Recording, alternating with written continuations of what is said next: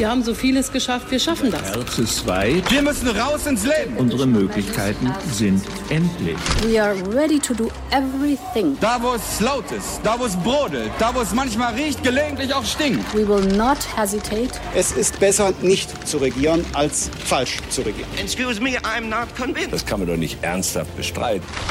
Hauptstadt das Briefing Spezial mit Michael Brücker und Gordon Ripinski.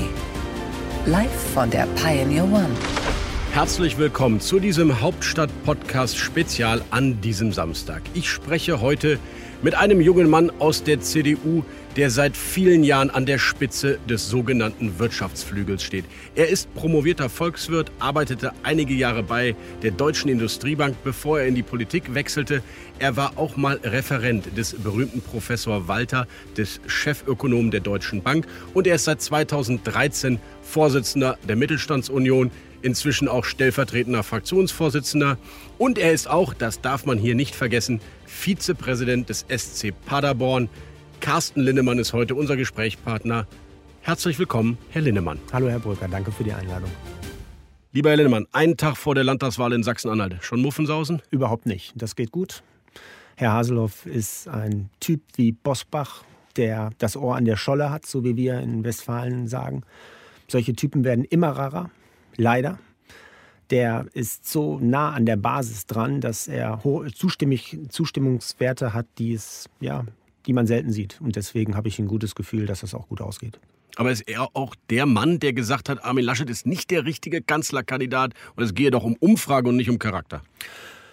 Ist doch völlig normal in einer äh, Partei, dass da unterschiedliche Meinungen gibt. Ich finde, der Charakter zeigt sich nach einer Entscheidung. Wenn nach einer Entscheidung man steht und sagt, Geschlossenheit ist jetzt entscheidend, die Entscheidung ist gefallen, wir gehen jetzt nach vorne, dann hat man Charakter. Und diesen Charakter zeigt er. Er hat Armin Laschet äh, eingebunden, auch in den Wahlkampf und vieles mehr. Und wir wollen jetzt die Bundestagswahl gewinnen. Laschet Malus oder Laschet Bonus in so einem Landtagswahlkampf? Im Landtagswahlkampf ein Bonus, weil er natürlich Kanzlerkandidat ist der Union. Und äh, wir wollen nach vorne, wir wollen in die Breite. Natürlich wäre es schön gewesen, wenn das Wahlprogramm schon fertig gewesen wäre für diese Landtagswahl. Aber es ist so, wie es ist. Es hat sich alles ein bisschen gezogen, auch mit der Auswahl zum Kanzlerkandidaten. Wir schauen jetzt nach vorn. Und deshalb äh, werden wir jetzt in wenigen Wochen das Wahlprogramm verabschieden. Herr Lindemann, Sie sind Vorsitzender der Mittelstandsunion seit etwa acht Jahren mit guten Ergebnissen immer wieder gewählt. Und Sie haben sich jetzt auch in der Kandidatenfrage und in der Vorsitzfrage vor allem hinter Friedrich Merz gestellt. Ähm, und damit gegen Armin Laschet. Ist er Ihnen eigentlich böse? Nein, so ist das in der Politik. In der Politik gibt es keine Freunde, wenig Freunde. Aber es gibt zuverlässige Politiker und zuverlässige Politik. Und ich glaube mir, glaube Armin Laschet schätzt es, dass ich vielleicht mal manchmal eine andere Meinung habe als er. Aber dass ich immer ehrlich zu ihm bin und dann auch ihm meine Meinung per SMS oder per Anruf mitteile, wenn es denn ein wichtiges Thema ist. Und darauf kommt es an. Und deswegen ist er mir nicht böse, weil ich immer offen gesagt habe, dass ich Friedrich Merz unterstütze. Warum ist Friedrich Merz eigentlich äh, bei Ihren Mitgliedern so eine Projektionsfläche geworden und, und so offenbar unangefochten? Der Mann ist 60 Jahre alt, er hat jahrzehntelang keine Politik mehr gemacht und trotzdem hat er ja einen sehr hohen Rückhalt bei Ihnen und Ihren Truppen. Ich merke das seit einigen Wochen. Es gibt äh, Teile des Partei-Establishments. Es sind Teile, es, ist nicht das, es sind nicht alle, aber beachtliche Teile, die verhindern wollen, dass ich Parteivorsitzender werde. Ich halte durch. Ihr zermürbt mich nicht. Und damit ist dann auch klar, ich spiele hier auf Sieg und nicht auf Platz. Ich glaube, dass dieses Land insgesamt in den letzten Jahren nach links gerutscht ist. Ich glaube, wir haben eine Debatte in Deutschland, auch im Lichte dieser Pandemie, die ich mir gar nicht leicht erklären kann, dass die Staatsgläubigkeit signifikant steigt und die soziale Marktwirtschaft, die Akzeptanz sinkt. Und da braucht es viele Politiker, die dagegenhalten. Und Friedrich Merz ist so einer. Es ist vielleicht eines unserer größten Herausforderungen, wie wir die soziale Marktwirtschaft verteidigen. Und dafür steht Friedrich Merz, wie ich auch, wie andere auch. Und deshalb brauchen wir viele und deshalb ist er auch immer noch so beliebt und äh, das finde ich gut. Jetzt hat Armin Laschet in einer Telefonkonferenz in der Südwest-CDU gesagt, Friedrich Merz ist Teil meines Teams. Jetzt freut der sich schon auf ein Ministeramt. Man könnte ja auch sagen, warum nicht der Vorsitzende der Mittelstandsunion? Vielleicht wird er ja auch Teil eines Teams. Ich halte da eh nichts von Schattenkabinett oder solchen Diskussionen. Das ist von gestern. Wir brauchen ein Kompetenzteam, sehr breit. Jeder steht für ein Thema, kann pointiert formulieren und sagt ganz klar, wie er sich die Zukunft vorstellt und wie er Dynamik in unserer Partei und im Land entfalten will. Wer das nicht schafft, dem sollte man auch keinen Platz im Team geben. Wer das schafft, sollte ins Team. Friedrich Merz ist einer davon, das finde ich gut. Weitere werden folgen. Sie sind promovierter Volkswirt. Sie haben mal für einen äh, Chefvolkswirt in der Deutschen Bank gearbeitet, Professor Walter, eine Koryphäe. Sie waren sogar mal in einer Bank tätig und kennen das Leben außerhalb der Politik, auch wenn es nur ein paar Jahre sind. Man könnte ja auch sagen, die Wirtschaftsexpertise ist ja bei Ihnen auch zu Hause. Warum rufen alle nach Friedrich Merz? Die Wirtschaftsexpertise ist breiter veranlagt als die veröffentlichte Meinung, als Sie, Herr Brücker, es jetzt so formulieren. Viele denken, es ist das Wirtschaftsministerium. Ja, klar, macht das Wirtschaftsministerium Energiepolitik und damit Wirtschaftspolitik. Aber wenn die Unternehmer auf mich zukommen und die Mittelständler, dann muss ich in der Regel bei Herrn Scholz anklopfen, das Finanzministerium oder im Justizministerium oder vor allen Dingen auch im Arbeitsministerium. Da spielt die Musik, da sind die ganzen Sozialversicherungen zu Hause, die gesamte Regulierung und so weiter. Insofern brauchen wir eigentlich vier, fünf Wirtschaftspolitiker, wenn Sie es denn so titulieren, für das neue Kabinett, weil Wirtschaftspolitik ist nicht nur das Wirtschaftsministerium. Wir kommen auf die Inhalte, aber noch eine letzte Frage zu Ihren persönlichen Ambitionen schon, Herr Lindemann. Sie sind ein Typ, der die selten so formuliert hat, wie es zum Beispiel an Jens Spahn getan hat, für den Sie sich damals eingesetzt hat, als er ins Präsidium wollte, wie es ein Friedrich Merz tut, für den Sie sich jetzt wieder eingesetzt haben. Sie stecken zurück für andere. Warum eigentlich? Weil ich nicht unbedingt das Ziel habe, nur etwas werden zu wollen, um hinterher eine Position zu haben, koste es, was es wolle, Inhalte egal. Zu diesen Politikern gehöre ich nicht. Da könnte auch sagen, ihnen fehlt der Machtinstinkt. Vielleicht ist er bei anderen ein bisschen mehr ausgeprägt. Aber ist Macht das Entscheidende? Oder braucht man beides? Einen Machtinstinkt, aber auch die inhaltliche ja, Stärke, etwas erreichen zu wollen. Und darum geht es mir. Ich bin in die Politik gegangen, weil ich dieses Land in die Zukunft führen will mit Inhalten. Damals auch im Leipziger Parteitag in den 2000er Jahren, wo wir Reformdebatten hatten, die haben sich gewaschen.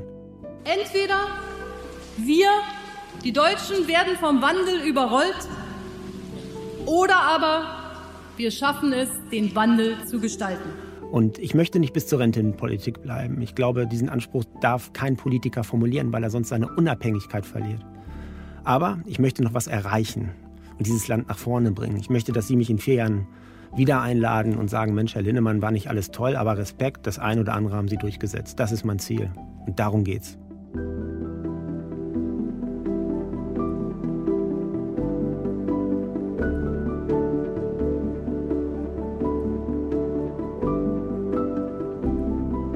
Dann lassen Sie uns über Inhalte reden. Sie haben einen 15-Punkte-Plan, äh, wenn ich das mal so nennen darf, als MIT-Chef formuliert. Da geht es um viele Themen. Ich will mal mit dem, mit dem Sozialstaat anfangen, weil Sie gerade selber das Arbeitsministerium genannt haben.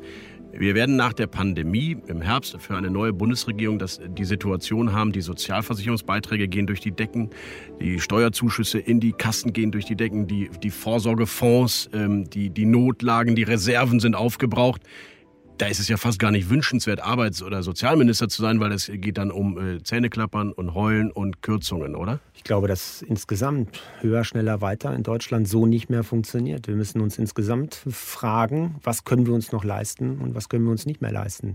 Das gilt für alle Bereiche. Und ich finde, Wahlkampfgeschenke oder irgendwelche Rentenbonbons, wo wir einfach versuchen, aus taktischen Bewegungen heraus Beweggründen Stimmen zu bekommen. Damit ist Schluss. Ist für Sie die Mütterrente ein Rentenbonbon? Die Mütterrente ist, finde ich, ähm, nicht zielgerichtet. Meine Mutter bekommt sie. Sie ist Buchhändlerin gewesen und hat aber eine Altersvorsorge aufgebaut, äh, wo sie mit gut auskommt und kann auch gut leben. Und sie sagt selber zu mir, du Carsten, gib das den Menschen, die es wirklich brauchen. Beispielsweise Erwerbsgeminderte. Das sind Menschen, die sind 40 oder 50 Jahre alt, wollen gerne arbeiten, können aber nicht mehr weil sie körperlich kaputt sind oder was auch immer. Dann sollten wir uns doch auf die konzentrieren, anstatt mit der Gießkanne loszulaufen. Ich halte von so einer Politik nichts und ich bin mir sicher, mit so einer Überzeugung bekomme ich auch eine Mehrheit in Deutschland. Wir müssen wieder zu unseren Überzeugungen stehen und dann die Stimmung dazu machen, den Zeitgeist dazu machen. Sie glauben, und nicht CDU, dem Zeitgeist hinterher zu laufen. Sie glauben, die CDU, CSU könnte in einen Bundestagswahlkampf gehen und sagen, wir drehen Rentenreformen zurück, wie die Mütterrente oder die Rente mit 63? Nein, da bin ich gegen, sage ich auch ganz klar. Die Menschen wollen Planungssicherheit. Ich kann doch niemandem erzählen, der jetzt 44 Jahre Maurer war und äh, sich da jetzt drauf eingestellt hat und dann nächstes Jahr äh, schwuppdiwupps, wir nehmen die alles wieder weg. Nein. Ich habe mir andere Entscheidungen vorgestellt, ja, auch in der Vergangenheit. Das habe ich auch immer wieder deutlich auch gemacht. Auch dagegen gestimmt im Vorstand der CDU? Exakt. Habe auch was durchgesetzt, wie die Flexirente, längeres Arbeiten, dass man das attraktiver macht. Manchmal habe ich ja das Gefühl, man will immer von 100 auf 0 in Deutschland, weil wir darüber reden. In Japan arbeiten die Menschen auch länger, nicht 100 Prozent, sondern 50 Prozent oder 30 Prozent der Arbeitszeit, weil sie sagen, ich brauche die sozialen Kontakte. Dieses Narrativ brauchen wir in Deutschland. Aber auf der anderen Seite, finde ich, sollten wir jetzt in diesem Wahlkampf keine Rentenversprechen mehr machen. Also keine zusätzlichen Ausgaben. Aber es geht ja eher mal darum, wie kriegst du das System stabilisiert? Also ein, sagen wir mal, Arbeitsminister Linnemann müsste ja sofort Maßnahmen ergreifen, damit überhaupt die Sozialversicherungsbeiträge stabil bleiben können. Was wäre das? Was müsste diese neue Bundesregierung sofort tun? Ich bin ja immer ein großer Freund davon, dass wir uns selbst Schranken schaffen. Die erfolgreichste Schranke, die die CDU geschaffen hat oder die Union, war die schwarze Null. Das war eines der besten Erfindungen. Ja, steht zwar nicht im Grundgesetz, da steht nur die Schuldenbremse. Die umfangreiche Grundgesetzänderung verpflichtet die Länder ab 2020 keine Schulden mehr aufzunehmen. Bis dahin müssen sie ihre Haushalte konsolidiert haben. Der schwarzen Null gehen wir noch einen Schritt weiter, aber dadurch erlegen wir uns selbst Schranken und äh, ja, gehen halt nicht weiter als sonst und sagen, ja, wir können diese Versprechen jetzt nicht mehr machen, weil wir es nicht finanzieren. Und das bräuchten wir eigentlich auch im Sozialversicherungsbereich. Die Sozial Quote in Deutschland ähm, lag vor knapp zehn Jahren bei 27, 28 Prozent. Heute sind wir bei über 30 Prozent. Geben wir Geld für Soziales aus im Vergleich zum Bruttoinlandsprodukt. Und da brauchen wir irgendwo eine Schranke, wo Stopp ist. Dass wir sagen, bei 30 ist Stopp, das schreiben wir auch fest. Und dann halten wir uns da dran und dann müssen wir mit dem Geld, was wir einnehmen, auch vernünftig umgehen. Und dann. Also Sie sagen eine Art Moratorium, was die Beiträge betrifft. Genau, ich würde es sogar auf die gesamte Sozialleistungsquote beziehen, nicht nur auf die Beiträge. Bei den Beiträgen haben wir uns ja selbst die 40 Prozent gesetzt. Das Problem ist nur, wenn du dir die 40 Prozent als Beitragsgrenze selbst setzt, werden dann alle neuen Versprechen einfach über Steuern bezahlt. Damit wird es einfach umgangen. Macht das Problem aber nicht besser.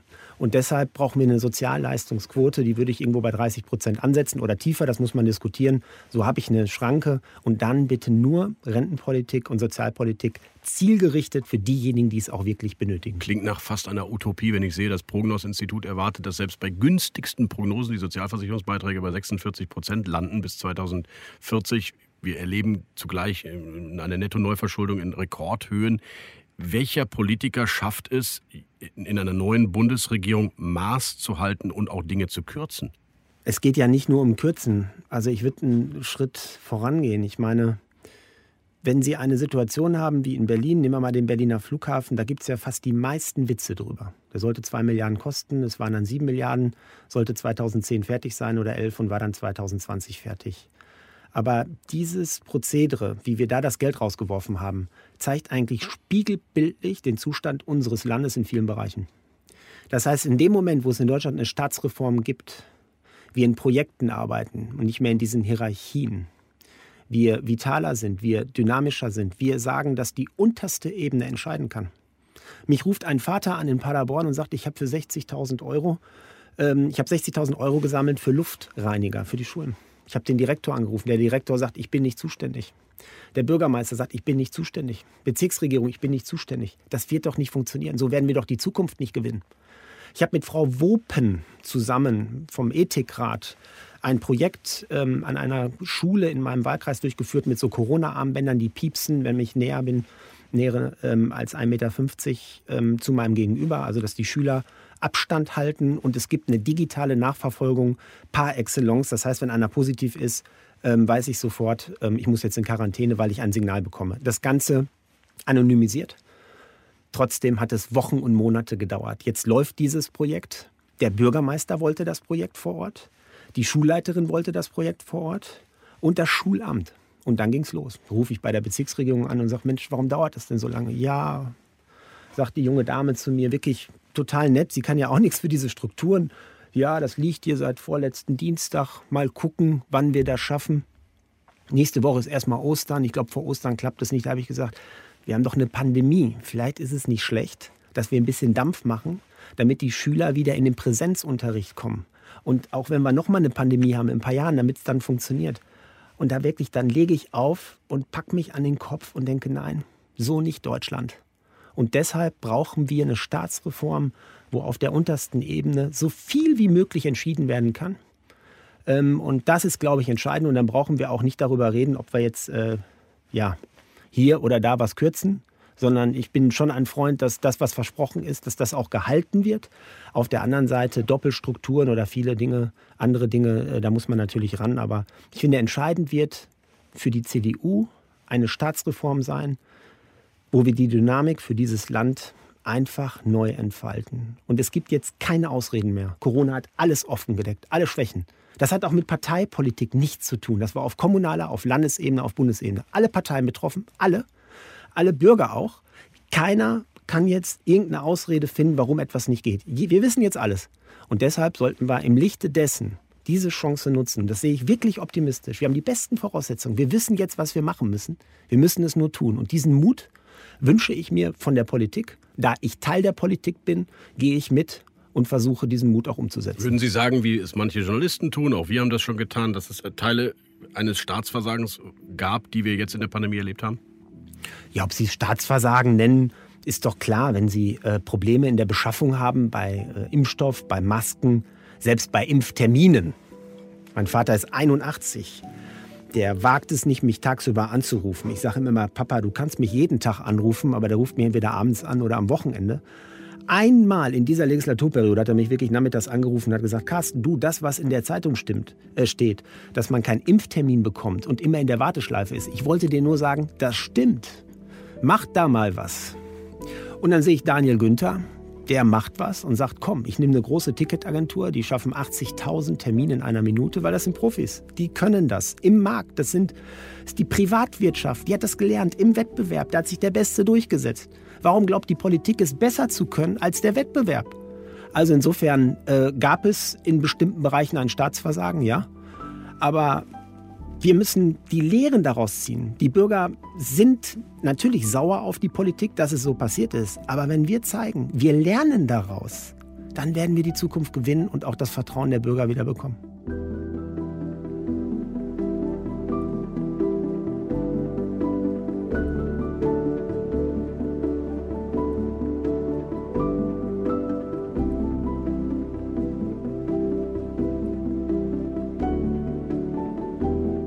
Es klingt nach einem Plädoyer für mehr marktwirtschaftliches Denken in der Politik und auch einer Selbstbescheidung der Politik. Und ich habe in den letzten 10, 15 Jahren auch in vielen großen Koalitionen ja immer das Gegenteil erlebt. Wir haben den größten Bundestag, wir haben so viele parlamentarische Staatssekretäre wie nie, wir haben keine Pensionsreform angestoßen, weil das würde ja das eigene, äh, im eigenen Fleisch wehtun. Also all das, was der Politik selbst wehtut, macht sie ja nicht. Zugleich sattelt sie neue Leistungen drauf. Diese große Koalition, auch ihr CDU-Minister Jens Spahn, neue Leistungen, neue Leistungen am laufenden Band.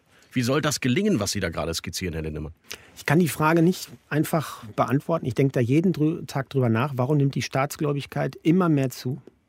Bei Ihnen im Podcast hat ja auch Dieter Nuhr es, finde ich, gut auf den Punkt gebracht. Wir müssen wieder etwas mehr der Privatwirtschaft vertrauen, dass wir überhaupt einen Impfstoff haben. Äh, ich glaube nicht, dass Herr Spahn den persönlich erfunden hätte. Eigentlich zeigen die Beispiele, die ich auch eben skizziert habe, dass der Staat es eben nicht besser kann in den meisten Bereichen, sondern den Rahmen schaffen muss, den starken Schiedsrichter, damit Wettbewerb funktioniert, aber nicht selbst zum Mitspieler ähm, werden. Für mich die entscheidende Frage ist, liegt es wirklich an den Politikern, dass wir da nicht weiterkommen? Oder liegt es an den Strukturen? Und vermutlich haben beide ihren Anteil, aber ich bin immer mehr der Meinung, wir müssen auch als Union über die Strukturen in Deutschland nachdenken. Über eine Staatsreform habe ich gesprochen. Wir müssen aber auch in den Ministerien überlegen, ob wir da was ändern. Dieses, diese Starrheit, diese Sturheit auch bei diesem, diesem hierarchischen Denken, das hat mit, mit dem wirklichen Leben nichts mehr zu tun. Keine, kein Unternehmen arbeitet so wie ein Ministerium hier in Berlin. Es gibt gar kein Projektdenken. Es gibt gar keine Verantwortlichkeiten klare. Wenn es ein Projektdenken gäbe mit Projektmanagement, Projektziel, Budget, äh, dann wüsste man genau, der ist verantwortlich, das ist das Ziel, dann muss es fertig sein. Also Und am Ende glaube, geht nichts ohne den Unterschrift des Ministers. Von oben nach unten wird regiert, klar. Ist, ist so. ein Fehler. Da müssen wir drüber nachdenken. Wir müssen wirklich auch, ich meine, wenn nicht jetzt, wann dann sollten wir mal Strukturen in Frage stellen? Muss jeder im Ministerium oder auch insgesamt, muss jeder in Deutschland verbeamtet werden? Ich spitze jetzt mal zu. Oder sollten wir es nicht nur auf die hoheitlichen Aufgaben konzentrieren? Sie könnten das jetzt im Regierungsprogramm klar reinverhandeln, Herr Linnemann. Sie sind Chef der Mittelstandsunion. Wenn Sie das umtreibt, wäre das doch ein Thema für ein Regierungsprogramm oder sehe ich da was falsch? Genau, ich bin mit allen 15 Punkten mit dabei, auch unterwegs. Ich werde die nicht alle durchsetzen können, das ist klar. Aber was ist das, was Sie unbedingt drin haben wollen im Regierungsprogramm als Chef der MIT? Natürlich sind das die, die Sachen für, die, für den Mittelstand. Da geht es natürlich um eine Unternehmenssteuerreform. Ganz klar, die brauchen wir dringend, um weltweit ähm, erfolgreich zu sein. Da geht es natürlich auch um das Thema Wettbewerb. Ja? Dass Amazon äh, und andere beispielsweise die gleichen Wettbewerbsbedingungen haben wie unsere. Kann und ja Steuern zahlen, endlich mal. Genau. Ja, okay. Oder ein weiteres Beispiel sind Freiräume. Also Google, Apple und Amazon, die sind nicht entstanden, weil Washington reguliert hat, sondern weil die Freiräume hatten. Und äh, wenn wir in Deutschland, ich meine, das haben wir ja in Rostock gesehen und auch in Tübingen, wenn wir mutige Leute haben, die einfach mal vorangehen, sind wir erfolgreich. Deswegen mein Vorschlag, lasst uns doch mal 30 Modellregionen in Deutschland machen. Jede Modellregion ein Jahr Zeit, darf was ausprobieren. Sagen wir mal hier in Berlin, die Startups ein Jahr lang, so wenig Bürokratie wie möglich, volle Pulle runterfahren, dass sie sich ein Jahr lang aufs Geschäftsmodell konzentrieren und nicht auf die Bürokratie. Das Ganze wissenschaftlich begleitet und wenn es funktioniert, rollen wir es in ganz Deutschland aus. Ja, ist natürlich ein wahnsinniges Projekt, dass du in Berlin dann Unternehmen hast, die ein Jahr lang keinerlei Verwaltungsaufgaben haben und in Brandenburg, 30 Kilometer weiter, die müssen leiden. Ja, Herr Brücker, das ist typisch deutsches Denken, was Sie haben. Da macht einer einen Vorschlag, geht mutig voran und dann wird gleich wieder gesagt, warum etwas nicht geht. Die in Brandenburg haben dafür ein anderes Projekt und schaffen Bürokratie ab. Wenn wir glauben, dass wir in ganz Deutschland von heute auf morgen oder wegen mir in den nächsten zwei, drei Jahren Bürokratie abbauen können, im, in Gänze, ja, der ist entweder naiv oder er hat nicht alle Tassen im Schrank. Das wird nicht funktionieren, weil es die Bedenkenträger da sind und jeder hat Gründe, warum etwas nicht geht. Und deswegen finde ich dieses Modelldenken total super. Wenn etwas funktioniert vor Ort, rollen wir es in ganz Deutschland aus. Und es ist doch jetzt im Lichte der Pandemie klar geworden, wie erfolgreich beispielsweise der Tübinger und Rostocker Bürgermeister für mich war, weil er vorangegangen ist in Modellregion. Bei mir in Paderborn haben wir auch eine Modell, ein Modellprojekt im, im Sportbereich. Und das würde ich mir wünschen, auch für wirtschaftliche Bereiche. Das wären so Punkte für die MIT. Wenn Sie mich persönlich fragen, ich gehe natürlich äh, noch stärker in die Breite. Ich bin nicht nur Wirtschaftspolitiker, sondern ich sehe mich auch als Gesellschaftspolitiker. Die soziale Marktwirtschaft ist ja ein Gesellschafts- und Wirtschaftsmodell. Und ähm, ich persönlich bin Freund von einem Gesellschaftsjahr. Da habe ich ja nie einen Hehl raus gemacht, dass junge Menschen nach der Schule ein Jahr gerne auch in Vereinen man müsste irgendwelche Standards äh, äh, kreieren, dass die zertifiziert werden, dass die in Vereinen oder in Hilfsorganisationen ein Jahr so einen Dienst machen, an der Gesellschaft oder im Ausland oder bei der Bundeswehr. Was Annegret Kramp-Karrenbauer mal vorgeschlagen hat und dann versandet ist? Genau. Das ärgert mich ein bisschen und ich. Wie steht der Vorsitzende dazu? Wissen Sie das schon? Ich bin mit ihm dazu ähm, in Kontakt, beziehungsweise mit seinem Generalsekretär. Der, der kennt die Punkte. Ich habe gestern noch mit ihm über dieses Thema gesprochen. Ähm, ich bin auch dafür, das habe ich mal vor zwei Jahren übrigens mit Ihnen, Herr Bröcker, im Interview damals bei der Rheinischen Post, ähm, habe ich das angesprochen. Ich bin für eine Vorschulpflicht, dass Kinder, die zu wenig Deutsch können, um im Unterricht dem Lehrer zu folgen, dass die in eine Vorschule kommen. Dafür bräuchte man verbindliche Tests mhm. vor der Einschulung. Manche mhm. Bundesländer machen das, sehr unterschiedlich. Lass uns doch einfach mal gleiche Standards für ganz Deutschland setzen. Vor der Einschulung, jedes Kind muss diesen Test machen. Und ein Kind, was es nicht besteht, diesen Test muss dann in die Vorschule wäre für die Union, finde ich, ein Kernthema. Da geht es um Bildung, da geht es um Integration. Und wir fördern damit ja auch diese jungen Menschen, die wir dringend brauchen für unseren Arbeitsmarkt in Zukunft. Dann lasst uns die doch fördern, wenn sie jung sind und nicht, wenn das Kind schon im Brunnen gefallen ist. Ich erinnere mich an die Rückmeldung damals in der Öffentlichkeit, auch natürlich aus den politisch links stehenden Parteien. Da will jemand einem die deutsche Sprache frühzeitig aufzwingen. Es gab viel Gegenwind. Trotzdem haben Sie recht. Es wäre ein Profilierungspunkt für die Union, wenn man sich das mal traut. Ich habe das Gefühl, die Regierungsprogramme der Union in den letzten drei Legislaturperioden waren alles, aber sicherlich nicht profiliert, mutig und knackig, sondern es war eigentlich immer der Konsens der Vereinigungen und möglichst wenig Angriffsfläche bieten. Auf der einen Seite zeichnet das ja auch eine Volkspartei aus. Dass wir eben nicht Stadt gegen Landbevölkerung ausspielen, sondern wirklich die Klammer bilden als Union. Auf der anderen Seite brauchen Sie in so einem Programm fünf, sechs Leuchttürme oder sieben oder acht. Auf jeden Fall fünf. Und diese Leuchttürme sollten deutlich werden. Und äh, dafür kämpfe ich. Wir sind mitten in den Gesprächen und ich hoffe, dass wir erfolgreich sind. Ich wollte noch mal einmal zurück zu dieser Staatsreform und fragen, weil ja es gibt ja ökonomische Theorien, warum die Bürokratie sich selbst ständig weiter und größer macht und keiner schafft es jemals, sie abzubauen. Alle fordern es. In welcher Art von Gremium oder braucht es eine neue Föderalismuskommission? Weil Sie sprachen ja gerade eben Ebene an von Kommune über Land bis zum Bund. Wie, wie organisiert man das, dass bei diesem Thema endlich mal Zug reinkommt, wenn man eine neue Bundesregierung bildet? Wir brauchen eine Föderalismusreform, ja. Ob man die so nennt oder anders, ist mir völlig egal. Es geht um die Sache. Vor allen Dingen im digitalen Bereich. Da brauchen wir klare Standards.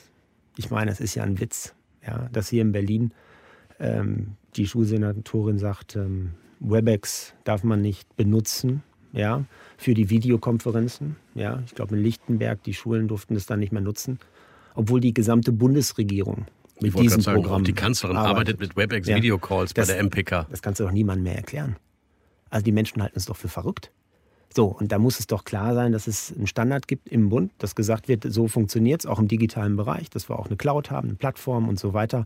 Und ich glaube, in diesem digitalen Bereich, auch das hat die Krise gezeigt, brauchen wir so eine Föderalismusreform, vielleicht sogar in anderen Bereichen auch.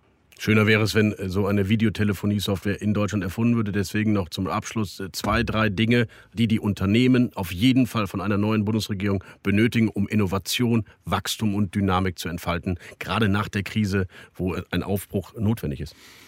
Das Wichtigste für mich ist jetzt nicht so sexy die Antwort, aber die Krise hat gezeigt, ja, Stichwort BioNTech, Stichwort CureVac, dass wir forschen können, dass wir Erfinder haben. Und dieses weiter auszubauen. Ja, dass Max Planck, dass ähm, Fraunhofer und andere gemeinsam viel stärker mit dem Mittelstand zusammenarbeiten, gerade im Bereich künstlicher Intelligenz, gerade auch im Bereich Daten. Ähm, auch wie wir damit umgehen, das ist natürlich mehr eine Politikfrage. Dieses ganze Thema von der Grundlagenforschung bis zur Umsetzung der Idee, da brauchen wir eine viel stärkere Zusammenarbeit zwischen Wissenschaft und Mittelstand. Der Mittelstand, das wäre mein Ziel, spätestens in zwei, drei Jahren hat eine Idee, geht auf die Forschungsinstitute zu und man setzt es zusammen um. Das läuft auch schon hier und da, aber das müsste es flächenmäßig geben. Das zeichnet uns aus ähm, und so müssten wir gewinnen. Und ansonsten würde ich für den Mittelstand genau die Punkte, die ich eben skizziert habe, auf der einen Seite Freiräume schaffen, auf der anderen Seite brauchen wir eine Wettbewerbssicherheit, ähm, dass das funktioniert, gerade gegen die globalen digitalen äh, Player. Und drittens, ganz wichtig, Rahmenbedingungen des Staates, Schranken, damit der Staat mit dem Geld vernünftig umgeht, dass das Geld vorher erwirtschaftet werden muss und dann kann es ausgegeben werden. Das heißt, ich würde zurückgehen zur Schuldenbremse, so schnell es geht und natürlich auch zur schwarzen Null. Ich hoffe, dass das im Wahlprogramm steht. Die schwarze Null muss in dieser Periode wieder erreicht werden. Das sollte das Ziel der Union sein. Wir stehen wären das für, wären das für Sie Punkte, die in den Koalitionsverhandlungen aus Unionssicht Pflicht sind? Weil da ist ja mit den Grünen dann schon mal direkt der erste Streit äh, vorprogrammiert. Also die DNA der Union hat vielleicht drei, vier, fünf Punkte. Der wichtigste Punkt mit ist für mich die finanzielle Solidität. Dass wir mit dem Geld, was wir einnehmen, vernünftig umgehen. Das heißt für mich schwarze Null. Und das muss mit in diesen Koalitionsvertrag rein. Das Schnelle Rückkehr zur Schuldenbremse steht ja sogar noch davor erstmal. Richtig, da haben wir auch eine klare Regelung im Grundgesetz. Aber die schwarze Null muss so schnell wie möglich und zwar in der kommenden Periode wieder erreicht werden. Also eine Aufweichung der Schuldenbremse, wie sie Ihr Parteifreund Helge Braun mal angedacht hat, kommt für Sie überhaupt nicht in Frage. Kanzleramtschef Braun hat mit einem Vorstoß, die Schuldenbremse umzubauen, eine heftige Diskussion ausgelöst. Im Handelsblatt plädierte Braun dafür, die Schuldenbremse wegen der Corona-Krise für eine begrenzte Zeit auszusetzen und dafür das Grundgesetz zu ändern. Widerspruch kam aus der Union. Zustimmung signalisierten Grüne und Linkspartei. Wieso sagt er das dann? Also es gibt offenbar in der Union auch eine Bewegung, die finanzielle Flexibilität möchte bei Niedrigzinsen. Ist das richtig? Auch bei Ökonomen gibt es das ja. Gibt es ja auch bei Ökonomen. Ich, ich, ich fasse mich da nur an den Kopf, weil diese ganzen Töpfe, die da vorgeschlagen werden, da wird ja immer ein Fonds vorgeschlagen. Wir machen irgendwie Schulden, weil es günstig ist, dann machen wir einen Fonds und damit bezahlen wir irgendwas. Das sind für mich wirklich Milchmädchenrechnungen. Also die, der Staat, ja, also der, der, der Hunger des Staates ist eigentlich äh, unendlich. Und der muss begrenzt werden. Zumal man auch selten ein Sondervermögen gebildet hat, das jemals dann wieder abgeschafft wurde. Exakt. Und ähm, eigentlich ist der Staat wie ein Hund. Wenn du dem, dem, dem Hund eine Wurstscheibe oder eine ganze Wurst hinlegst und sagst, komm, die ganze Woche musst du damit auskommen, schaffst du nicht. Die Wurst ist sofort weg. Und so ist beim Staat auch. Jeder neue Geldtopf wird sofort geschluckt und ist weg. Sagt ein Mann, der für den Staat Politik macht und noch mehr Politik machen will. Wann ist eigentlich für Carsten Linnemann ähm, ein, ein Linie erreicht, wo er sagt, ähm, ich komme hier nicht mehr voran, die Gestaltung, die ich mir immer vorgestellt, ist hier nicht mehr möglich, die verkrusteten Strukturen, über die wir jetzt hier eine halbe Stunde geredet haben, das ist nicht mehr mein Ding, ich, ich privatisiere und werde Präsident vom äh, SV Paderborn. Erstens heißt das SC Paderborn. Und zweitens ist das wirklich der Punkt, der mich am meisten umtreibt. Meine Mutter sagt immer, Mensch, pass auf dich auf, Junge, du äh, vergoldest deine Energie. Aber das riecht mich am meisten auf, wenn wir in der Sache hier nicht vorankommen. Aber ich sehe ja auch in der Fraktion auch viele junge Leute, auch erfahrene, klar. Aber es gibt da den Drang. Es gibt viele äh, Leute, die ja nicht in die Fraktion gehen und sagen, ich mache jetzt hier 20, 30 Jahre Politik. Deswegen bin ich wirklich guten Mutes, dass, ja. wir, dass wir es in dieser Periode schaffen, neue Dynamik und dieses Land nach vorne bringen. Deswegen beschäftige ich mich nicht mit der Frage. Sie sind 43, so, ich würde sagen Mittelaltern. Ich bin es ja auch. Äh, sind Sie kein Politik-Junkie? Mal ganz ehrlich. Ich bin es vielleicht nicht ganz so wie andere. Also diese ganzen Personalthemen, klar, die sind wichtig, sind natürlich auch für die Journalie super interessant. Aber ich habe eigentlich Bock, mich lieber 24 Stunden über Sachthemen zu streiten. Und äh, ich akzeptiere dann auch die Mehrheitsmeinung. Wenn wir dann in der Partei sagen, insgesamt dieses Gesellschaftsjahr wollen wir nicht, um mal bei diesem Beispiel zu bleiben, dann ist es halt so. Ich habe da persönlich dann eine andere Meinung, aber das akzeptiere ich dann und dann haue ich nicht weiter drauf. Aber diese Debatten, die brauchen wir wieder. Und deshalb bin ich in die Politik gegangen und nicht, um Personaldebatten zu führen. Und wenn Ihr Vater doch noch mal nach der Bundestagswahl nachmittags anruft und sagt, Mensch, ich habe da eine Idee, was du jetzt auf jeden Fall machen musst und solltest, was wäre das dann? Ihm treibt die Bürokratie um. Er hat sich gefreut, als ich 2009 in den Bundestag äh, kam und hat gesagt, super, jetzt geht mein Sohn in den Bundestag. Ich habe dem seit drei oder damals war ich 32 Jahren gesagt, äh, was wir ändern müssen, damit die Bürokratie endlich abnimmt in Deutschland. Jetzt macht er das bestimmt und super. Und heute sagt er zu mir, Carsten, seitdem du im Bundestag bist, hat die Bürokratie nochmal zugenommen. Also insofern ähm, es wird er mich noch Arbeit dieses, für den Sohn übrig, offenbar. Absolut, aber deswegen. Vielleicht klappt das ja mit den Modellregionen und ähm, dann werden wir da weiterkommen. Dann schauen wir auf jeden Fall auch spätestens dann in die Modellregion äh, Paderborn, SC. Ich merke mir das als 1. FC Köln-Fan. Bin ich mit der zweiten Liga nicht so, nicht so konform. Bekommen. Nicht so konform, genau. Steffen aber Baumgart. danke für den Trainer. Gerne. Lieber Herr Lindmann, danke für dieses Gespräch und bis zum nächsten Mal. Herzlichen Dank, Herr Brücker. Ja, das war Carsten Linnemann, Vorsitzender der Mittelstandsunion. Und ich glaube, wir haben einen guten Eindruck bekommen, dass da ein junger Mann im Wirtschaftsflügel sitzt, der mehr will, der mehr gestalten will und der das Feld nicht kampflos einem Friedrich Merz überlässt. Ich hoffe, Armin Laschet hat sich dieses Gespräch auch angehört.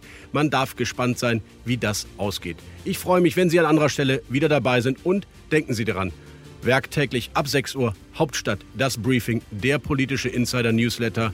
Jeden Tag bei Ihnen im Postfach. Bis zum nächsten Mal. Mein Name ist Michael Bröker. Hauptstadt, das Briefing. Live von der Pioneer One.